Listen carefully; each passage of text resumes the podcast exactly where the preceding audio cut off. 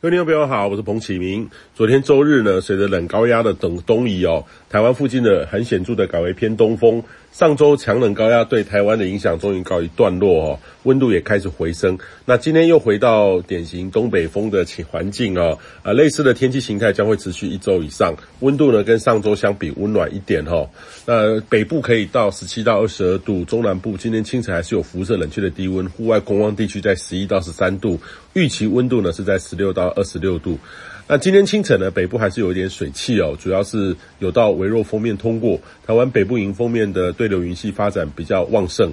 那目前呢，在桃园以北到新竹、台北到基隆都有雨势的发展，类似的雨势将会持续到周二、周三开始，水汽逐渐减少，转偏干哦，呃，雨势会显著的缓和。周四到周末大致上都维持类似东北风的形态，东北部迎风面还是容易有一些地形的降雨。整体而言呢，是回到比较。维温稳定的情境，也建议你好好把握。那下一波变化呢，可能落在下周，预期也有锋面通过，北方冷高压有发展的趋势。不过是否会影响台湾，还是有待观察哈。预期未来一两周内，其实北方呃这个冷高压位置比较偏北，影响台湾的程度会减弱一点点，不像十一月有三波吼强冷高压影响台湾那么的频繁。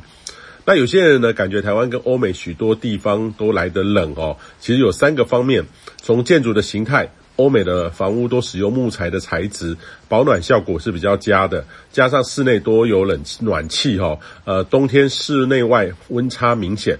那穿着上也有差异哦。面对较低温的防寒外套，保暖的程度本来就跟台湾情境不同，也不像是台湾习惯洋葱式的穿法，穿好几层。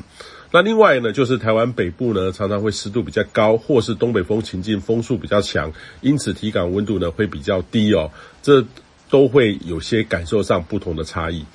以上气象由天气风险彭启明提供。